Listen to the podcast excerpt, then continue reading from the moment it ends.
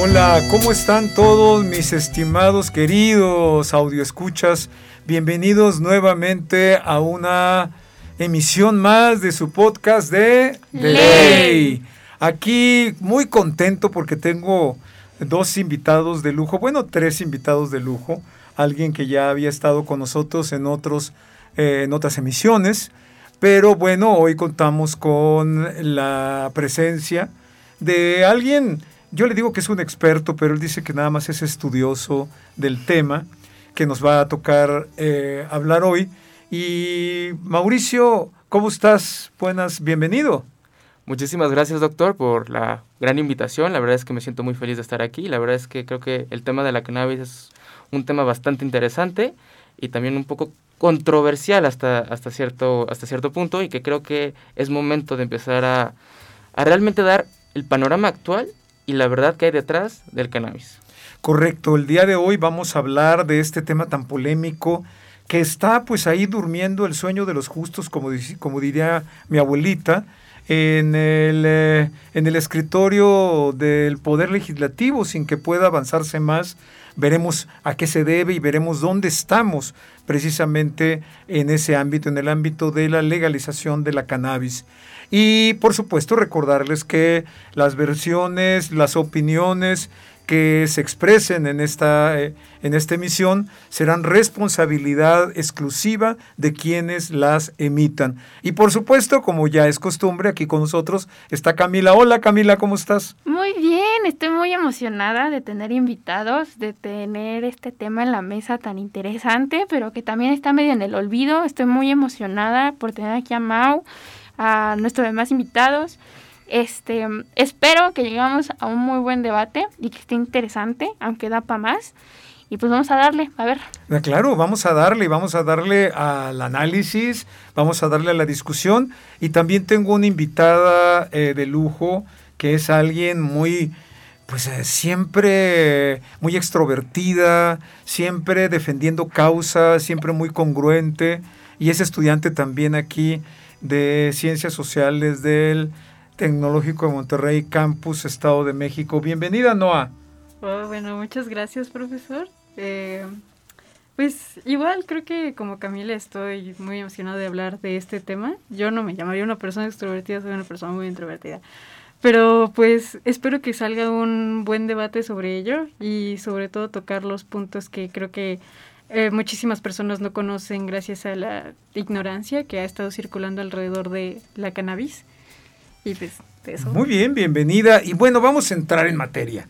Eh, Mauricio, tú como estudiante del sexto semestre de la carrera de Derecho aquí en el Campus Estado de México, del Tecnológico de Monterrey, ¿qué nos puedes decir? A ver, introdúcenos a el análisis prácticamente del estado de la cuestión en materia de legalización del cannabis en México. Claro que sí, doctor. De hecho, empezando un poco a grandes rasgos, el cannabis es una planta que ya se viene usando por milenia. De hecho, incluso los primeros registros datan de aproximadamente más de 5.000 años, ¿no? donde en China y en el Medio Oriente ya se usaba para fines medicinales. ¿No? Entonces ya queda claro que la cannabis es una planta que tiene, además de muchos usos, también es una gran herramienta para tratar grandes enfermedades que actualmente aquejan a cientos, si no es que millones de personas alrededor del mundo. Y de hecho, es en este contexto cuando en el año de 2015 los padres de la pequeña Grace Elizalde presentan ante la Suprema Corte de Justicia de la Nación el primer amparo indirecto eh, para que le pudieran permitir a su pequeña tomar un medicamento a base de tetrahidrocannabinol. ¿No? Porque justamente está demostrado que la cannabis ayuda a disminuir los efectos negativos eh, de la epilepsia. El componente que me acabas de decir es derivado del cannabis. Exactamente. Muy bien. Entonces es cuando aquí se puede decir se abre el, el, capítulo de la legalización, por así decirlo, de la cannabis en nuestro país, ¿no? Y de hecho es hasta el año 2017 cuando el Pleno de la Cámara de Diputados eh, aprobó un dictamen en el cual se reformaron diversas disposiciones, tanto del Código Penal Federal, pero principalmente de la Ley General de Salud. ¿no? Justamente estos artículos lo que hacían era prohibían de manera expresa la siembra, cultivo, cosecha, preparación y adquisición de la marihuana. Entonces, lo que se hizo este dictamen y que incluso también desde ahí se se emite el reglamento de la Ley General de Salud en materia de control sanitario para la producción, investigación y uso medicinal de la cannabis y sus derivados farmacológicos, justamente para que ya se permitiera de manera libre la compra, venta y distribución de marihuana, pero para fines medicinales. Y queda claro que incluso en la Ley General de Salud viene expresado de manera eh, muy clara y precisa que todos los medicamentos deben de contener menos del 5% del componente de tetrahidrocannabinol para que puedan ser comercializados. ¿Y qué, qué, opinas de eso?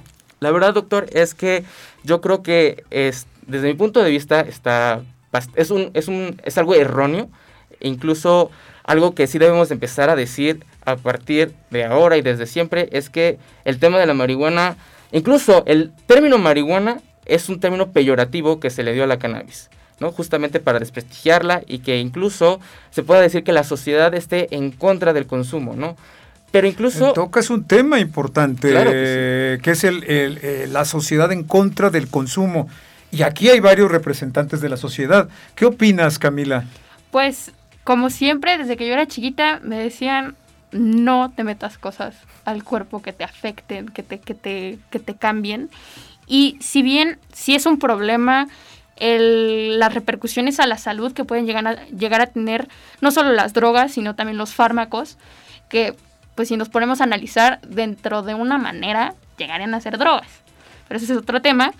Em, es, es eso, es conservar eh, la salud y el orden, que es lo más importante que el gobierno quiere. Pero hasta qué punto sí lo está permitiendo y estas restricciones sí son em, válidas. No sé qué opinen. Ah, bueno, pues a mí la verdad me, me molesta muchísimo. Eh, igual como Camila crecí con esta satanización hacia las drogas, como de no, no tomes alcohol. De hecho recuerdo mi primer eh, fiesta con bebidas. Eh, tenía muchísimo miedo de beber algo porque sentía que con una gotita ya me iba a volver alcohólico y ya me iban a llevar al anexo. Eh, pero me, me, molesta muchísimo porque se sataniza el cannabis, pero bien que se tiene normalizado el tabaco y la nicotina. Y es muchísimo peor porque conviertes a fumadores pasivos a las personas que están alrededor de ti y con las que fumas. Y es muchísimo más dañino. Y pues hay estudios que lo comprueban. Y también olvidamos que el café también es una droga, el azúcar también es una droga, pero no se sataniza tanto como el cannabis. Bueno, eh, hay eh, una discusión muy importante y yo recuerdo, no sé si tú también eh, recuerdas, este amparo que promovieron cuatro ciudadanos mexicanos para que se les, se les permitiera el uso lúdico del consumo de la marihuana, del cannabis, y que obtuvieron evidentemente el amparo y protección de la justicia federal. ¿Cuál sería eh, la opinión de ustedes en torno al consumo lúdico? ¿Se debe liberalizar? La verdad es que yo sí creo que el consumo lúdico se debe de generalizar, ya que incluso, y eso es algo que estableció la Suprema Corte de Justicia de la Nación, ¿no? que se prohíba de manera expresa el uso lúdico es una manera exagerada y realmente es un, genera una afectación desproporcionada al derecho del libre desarrollo de la personalidad, el cual se encuentra contemplado en el artículo primero constitucional. Entonces creo que realmente ya se publicó incluso en el Diario Oficial de la Federación la acción de, inconstitucionalidad emitida por la Suprema Corte de Justicia de la Nación.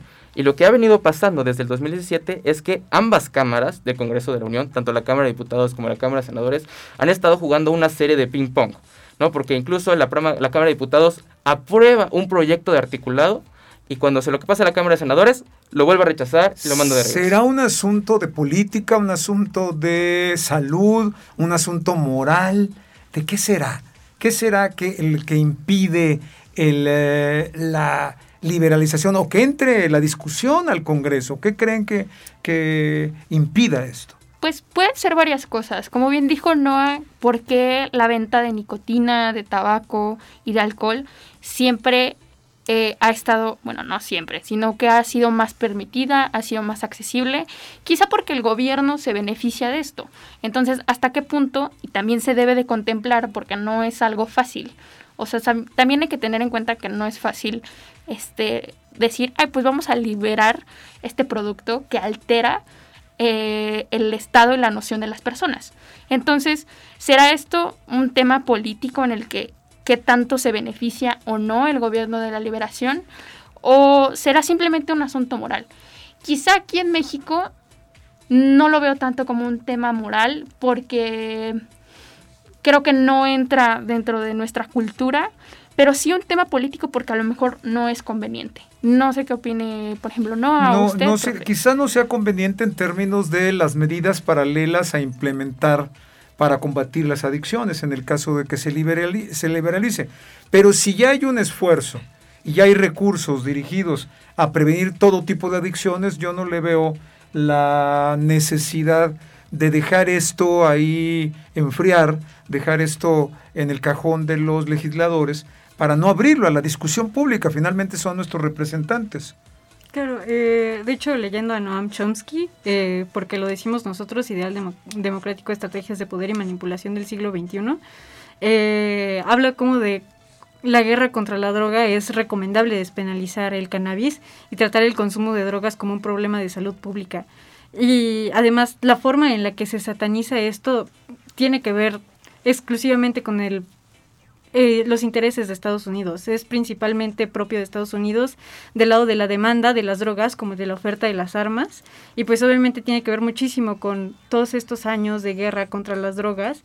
Y igual, al final del día, y esto es algo que me impactó muchísimo, las víctimas principales hasta el momento son afroamericanos varones de la guerra contra las drogas, pero también mujeres y, e hispanos en Estados Unidos que en definitiva son personas de sectores de cambios económicos, pero igual, esta, eh, toda esta racialización desde la década de los 70 igual se utiliza en Estados Unidos y en América Latina como un proceso hacia una limpieza étnica o hacia una... como un mecanismo de control, ¿no? Ajá, hacia una forma de librarse hacia personas indeseables. Entonces yo no hablaría que es un tema de, de moral o de si está bien o no consumir cannabis. Es definitivamente una forma muy cruda de ver cómo al capital y no le importa nada los derechos humanos. A Estados Unidos no le importan los derechos humanos. Pero bueno, Noah, el capital también pudiera beneficiarse de la liberación de las drogas. Sí, pero entonces, ¿por qué no lo hace, profesor? ¿Por qué no, por qué no dice que sí a la liberación de las drogas entonces? Ok, ya planteamos todas estas cosas, pero la verdadera pregunta es, y se la quiero hacer a Mau, ¿es legal o no? ¿Qué es lo que está sucediendo ahorita con este tema? Fíjate que actualmente nos encontramos en lo que se puede decir un área muy gris, ¿no? Porque si bien incluso, como ya lo, había mencionado, ya se publicó incluso un reglamento en el cual se establecen los lineamientos que se deben de seguir en cuanto al consumo y comercialización del cannabis en el área medicinal y de investigación. Queda claro que aquí sí tenemos que hacer un énfasis muy específico porque este reglamento lo que hace es regular el cannabis, pero en el área medicinal y de investigación. Como tal, todavía no existe un reglamento, incluso el proyecto de articulado, donde justamente ya se crea una ley donde se regula el uso lúdico y personal de la marihuana, todavía incluso se encuentra estancado en el Senado. De hecho, la última vez que se menciona en toda la Gaceta Oficial de, esta Cámara es el 2 de febrero. Y pues ahí se quedó, incluso ya se acabó eh, la sesión extraordinaria y ordinaria y pues otra vez se volvió a quedar ahí el, proyecto articulado. sí, hay, hay como temas que le dan un poco más de capital político al gobierno o al partido oficial que no se quiere meter en eso, eh, pero sobre todo quiere apuntalar reformas y leyes que vayan más, en, más a favor de un proyecto político y que pueda obtener mayor clientela, que pensar en realidad objetivamente en abrir una discusión objetiva, científica, eh, documentada precisamente sobre la necesidad de liberalizar, en este caso en principio la cannabis, el cannabis. Eh, tiene razón, profe. Entonces, ¿por qué eh, ha habido tantas, más bien, no es prioridad para el gobierno, no sé si lo vaya a hacer después para otras administraciones.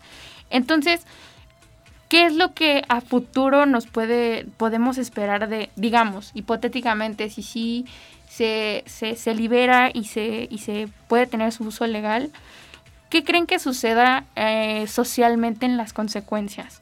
O sea, hacer algo benéfico o no. Porque eso también es muy interesante y el gobierno también lo tiene que plantear sobre en temas de salud, en temas de capital. Entonces, no sé qué opinen los demás, eso es algo muy interesante. Yo retomo lo que dijo Noah en un momento dado, esa necesidad de control, esa necesidad de limpieza étnica eh, que se ha dado en Estados Unidos y que en cierto sentido ha utilizado los instrumentos de punitivos eh, para poder controlar, para poder eh, aislar a ciertas, a ciertas minorías que no son tan minorías ya. Eh, en el caso de México yo creo que hay un tema que tiene que ver primero con un poco un aspecto de mm, cultural en términos de la satanización del adicto a las drogas concretamente, aunque culturalmente por años, por ejemplo, no se ha satanizado al alcohólico. Yo recuerdo que cuando, cuando yo era muy niño, les va, les va a sonar a ustedes muy, muy raro, pero cuando yo era niño, eh, me acuerdo que yo tenía un compañerito que le preguntaran, ¿qué, ¿qué vas a hacer de grande? Y él decía, borracho como mi papá, y todo el mundo se reía. ¿Y qué significa? Estamos haciendo una apología del alcoholismo y que el alcoholismo genera en otro tipo de situaciones intrafamiliares que son verdaderamente dramáticas. Entonces, yo creo que también hay un aspecto cultural que ha satanizado por años el consumo particularmente del cannabis, particularmente de la marihuana. Y de hecho, incluso algo que no se ha mencionado hasta el momento es el gran impacto económico que esto, esto tendría, ¿no? De hecho, incluso México cuenta con una ubicación geográfica privilegiada. Donde incluso se han hecho estudios debido a estas condiciones climáticas y de suelo, se podía hasta tener dos ciclos de sembrado de, marihuana, lo cual incluso ayudaría a comunidades rurales a salir de la pobreza. E incluso gracias a datos, a los últimos datos publicados por una plataforma que justamente a eso se dedica a nivel global, es a dejar de satanizar la marihuana y empezar a ayudar a un poco a, ayudar en el proceso de la legalización que se llama Provision Partners, Partners estimó que si se llegara a despenalizar completamente la marihuana y se estableciera una normatividad clara y precisa, la industria para el 2028 en México tendría un valor superior a los 2 mil millones de dólares. Oye, eso es muy interesante, volviendo al tema del capitalismo. Eso quizá representaría ingresos importantes vía impuestos por el, eh, para el Estado, pero sobre todo eh, evitaría muchas muertes evitaría una gran cantidad de violencia precisamente porque el, el comercio está relacionado con la delincuencia organizada. Sí, igualmente regresando a lo de los permisos y la, la legislación, lo de la pues COFEPRIS, que existen esos permisos, que la página este, admite esos permisos, pero de que 534 solamente han sido autorizados 9 y estos 9 solamente han sido autorizados en atención de juicios, o sea, gracias a juicios de amparo. Entonces, igual me parece una pena que el consumo de cannabis se convierta en un privilegio. O sea, el, el tener el privilegio de ir y exigir ese derecho, que al final del día los derechos, pues debería estar por sentado que son derechos y que todo el mundo los tiene, pero es un privilegio el, el ir y pararte ante, un juez y exigirlos, aunque igual y le pese a alguien. Ahora como el, el consumo de, del cannabis se, se, convierte en un privilegio. De todas esas eh, admisiones, solamente nueve de 534 pues, han, han sido otorgadas. Y todo esto gracias a un juicio de amparo.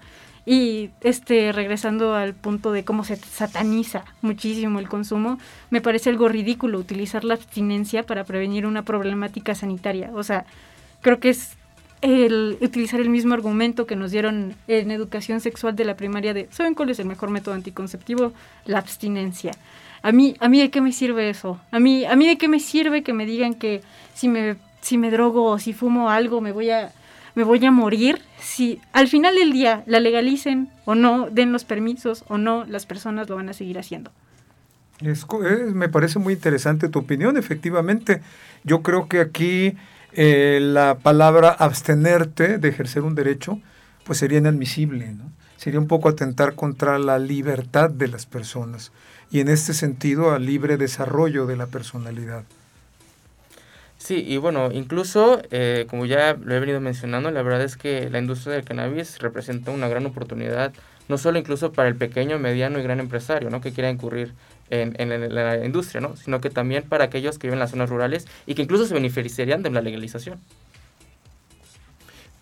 Yo, por ejemplo, lo que dijo sobre el alcoholismo es muy cierto, lo que dijo Noah sobre em, satanizarlo y no educarnos es muy cierto. Yo creo que lo que se debe hacer ahorita es educarnos sobre las repercusiones a, a, corto y a largo plazo, que hasta que yo, que hasta lo que yo sé es que no hay, al menos en la marihuana, tantas repercusiones. Eso lo podríamos platicar en otro episodio.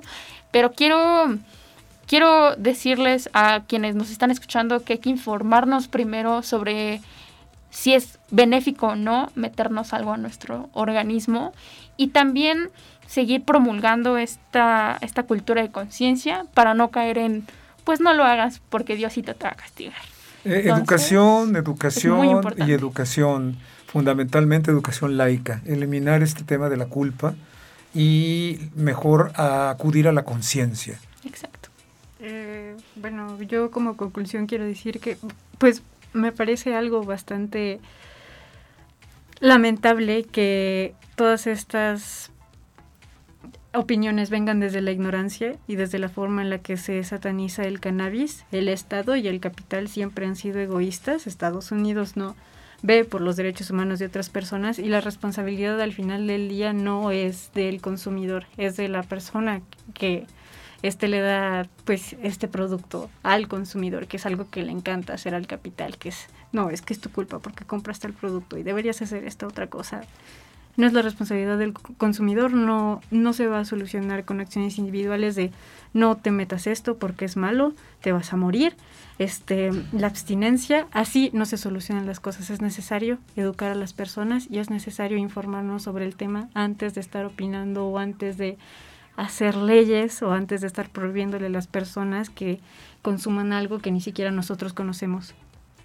Claro, claro, dice, lo que tú dices es sumamente importante y lo que han dicho todos ustedes ha sido sumamente importante. Yo quiero, eh, bueno, celebrar que está con nosotros Mauricio, eh, que también está Cami, Camila y que también está no, porque creo que esta sesión estuvo muy enriquecedora y creo que da para más.